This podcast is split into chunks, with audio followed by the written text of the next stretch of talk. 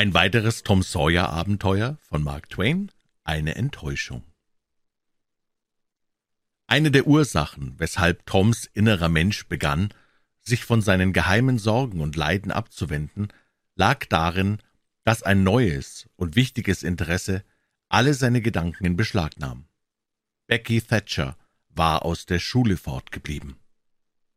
Tom rang mit seinem Stolze ein paar Tage lang, versuchte sich die Gedanken an sie aus dem Kopf zu schlagen, aber umsonst.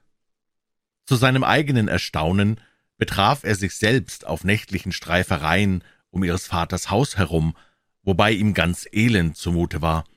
Sie war krank, wenn sie nun sterben müsste. Verzweiflung, Wahnsinn lag in dem Gedanken.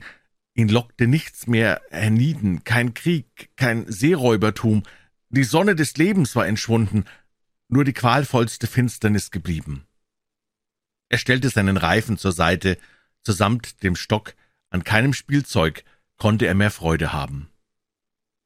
Tante Polly begann sich zu grämen, zu beunruhigen, ob dieser Zeichen, und setzte ihm mit allerhand Arzneien zu. Sie war eine von denen, die auf Patentmedizinen jeder Art schwören, die jegliche neue Methode, unfehlbare Gesundheit zu verleihen oder die schadhaft gewordene auszuflicken, mit Enthusiasmus und nimmer wankendem Vertrauen begrüßen.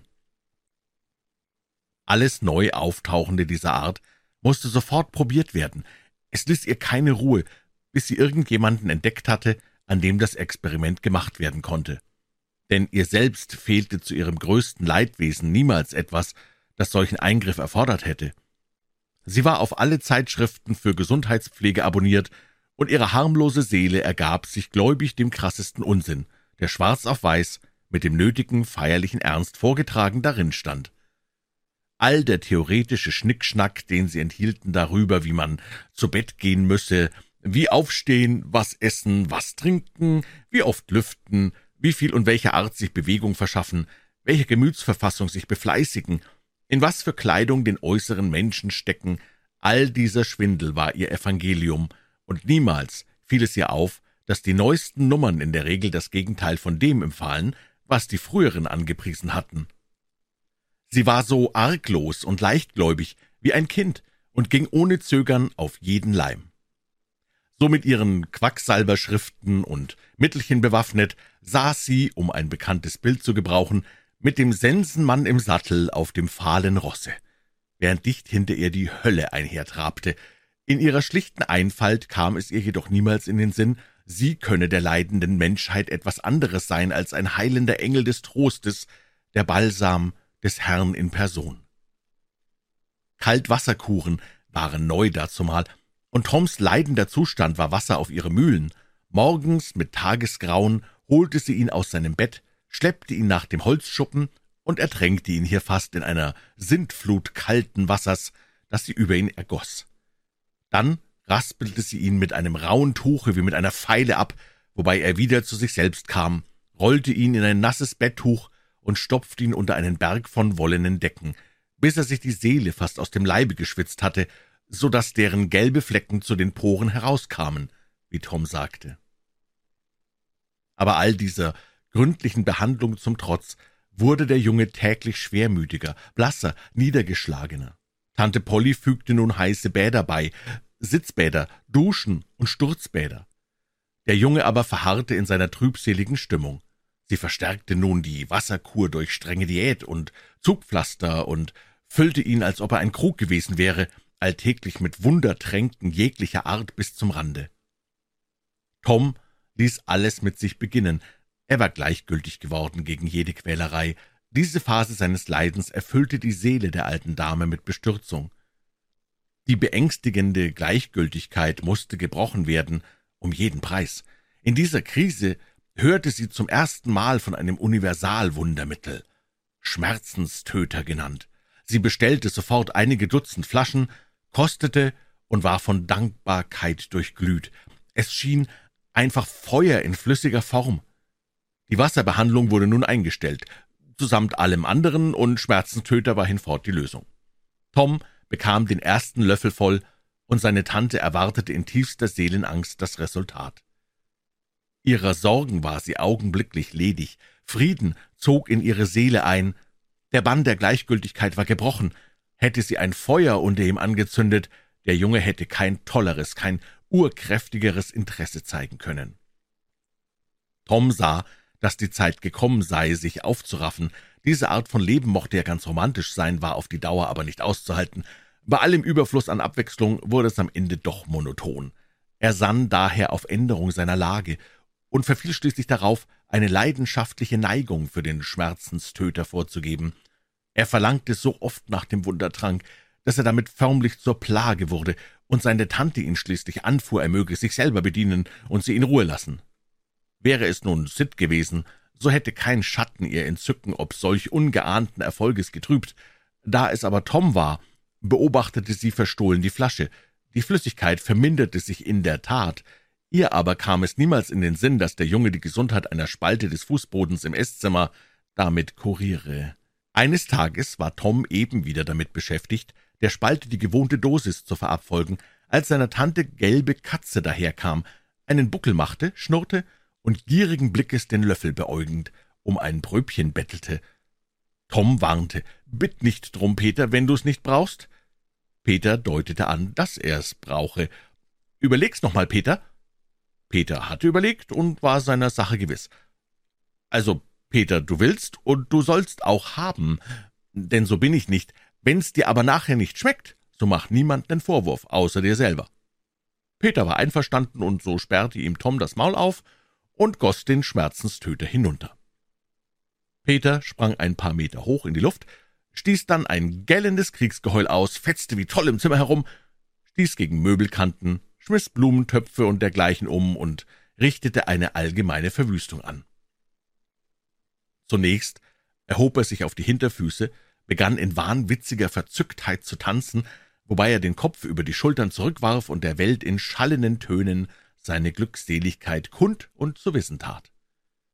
Dann fing der tolle Kreislauf von vorne an, Chaos und Verwüstung folgte seinen Spuren. Tante Polly trat eben noch zur Zeit durch die Türe, um zu sehen, wie Peter ein paar doppelte Purzelbäume schlug und ein gewaltiges Schlusshurra ausstoßend durch das offene Fenster segelte, wobei er den Rest der Blumentöpfe mit sich riss. Starr vor Staunen stand die alte Dame und sah ihm über ihre Brillengläser weg nach. Tom aber lag am Boden und wollte sich ausschütten vor Lachen. »Tom, was zum Kuckuck fehlt der Katze?« »Weiß ich doch nicht, Tante«, stieß der Junge nach Luft schnappend hervor. »So was habe ich ja im Leben noch nicht gesehen. Was ist denn der Katze in den Leib gefahren?« »Weiß ich wahrhaftig nicht, Tante. Die Katzen machen's immer so, wenn ihnen wohl in der Haut ist.« »So, machen Sie's immer so.« Es war etwas in ihrem Ton, das Tom mit bangem Ahnen erfüllte. »Ja, Tante, das heißt, ich, ähm, ich glaub wenigstens, dass Sie's so machen. Du glaubst?« »Ja, Tante.« Die alte Dame bückte sich nieder. Tom beobachtete sie von furchtgeschärftem Interesse. Zu spät erriet er, wo sie hinaus wollte. Der Stiel des verräterischen Löffels war eben noch sichtbar unter den Fransen der Tischdecke. Tante Polly griff danach und hielt ihn empor. Tom schien verlegen und senkte die Augen. Tante Polly hob ihn ohne Umstände an dem gewöhnlichen Henkel, seinem Ohr, zu sich herauf und gab ihm mit der freien Hand einen gesunden Klaps. »Jetzt, Junge, gesteh, warum hast du der armen, unvernünftigen Kreatur so mitgespielt?« »Ich hab's nur aus Mitleid getan. Peter hat ja keine Tante.« »Hat keine Tante? Du Dummkopf, was hat denn das damit zu schaffen?« »Alles, denn wenn Peter eine Tante hätte, so hätt ihn die gewiss ausgebrannt, hätt ihm die Eingeweide gerüstet bei lebendigem Leib, ohne sich mehr dabei zu denken, als wenn er ein Mensch gewesen wäre.« Tante Polly fühlte plötzlich Gewissensbisse. Das zeigte die Sache in einem neuen Lichte. Was Grausamkeit gegen eine Katze war, konnte doch vielleicht auch Grausamkeit gegen einen Jungen sein? Sie begann weich zu werden, es tat ihr leid, die Augen wurden ihr feucht, sie, sie legte die Hand auf Toms Kopf und sagte sanft, »Tom, ich hab's nur gut gemeint, und es hat dir auch gut getan, Tom.« Dieser sah ihr treuherzig ins Gesicht, und nur ganz leise blitzte der Schelm ihm aus den Augen, als er im höchsten Ernste erwiderte, »Ich weiß, dass du's nur gut gemeint hast, Tantchen. Ich hab's aber auch mit dem Peter nur gut gemeint, und dem hat's auch gut getan. Im Leben ist er noch nicht so hübsch herumgefahren. Ah, heb dich fort, Tom, ehe du mich wieder böse machst, und probier's doch mal, ob du nicht einmal ein braver Junge sein kannst, und Medizin brauchst du keine mehr zu nehmen.« Tom kam vor der Zeit zur Schule. Man wollte beobachtet haben, dass dies Außergewöhnliche in der letzten Zeit ganz regelmäßig stattgefunden. Auch heute wieder, wie gewöhnlich, seit kurzem, trieb er sich am Tore des Schulhofs herum, anstatt wie sonst mit seinen Kameraden zu spielen. Er sei krank, sagte er und sah auch so aus. Er versuchte den Anschein zu erwecken, als schaue er überall anders hin als gerade da, wohin er wirklich schaute, den Schulweg hinunter. Jetzt tauchte Jeff Thatcher am Horizont auf, und Toms Antlitz erhellte sich. Einen Moment starrte er hin, um sich dann voll Trauer abzuwenden. Als Jeff herankam, redete ihn Tom an, suchte listig das Gespräch auf Becky zu lenken.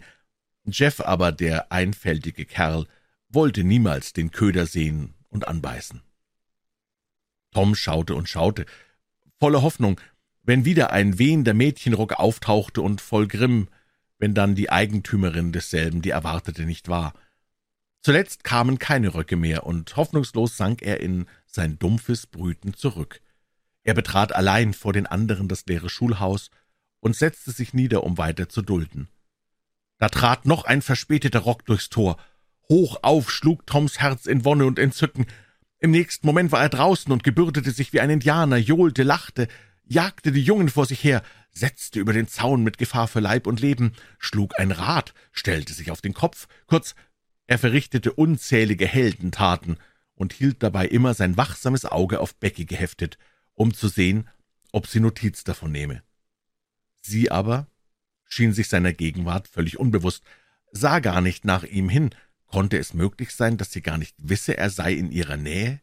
Nun begann er seine Heldentaten in ihrer unmittelbaren Nachbarschaft auszuführen. Er umkreiste sie mit wildem Geheul, riss einem Jungen die Mütze vom Kopf und schleuderte diese auf das Dach des Schulhauses, brach dann gewaltsam durch einen Haufen Jungen hindurch, die nach allen Richtungen umpurzelten, fiel dabei selber zappelnd dicht vor die Nase Beckys hin, diese beinahe mit sich zu Boden reißend. Sie aber wandte sich, hob das Näschen in die Luft, und er hörte sie sagen, »Gibt's Jungen, die sich für furchtbar interessant halten. Immer müssen sie sich zeigen.« Toms Wangen brannten. Er rappelte sich auf und schlich davon, gedemütigt, vernichtet.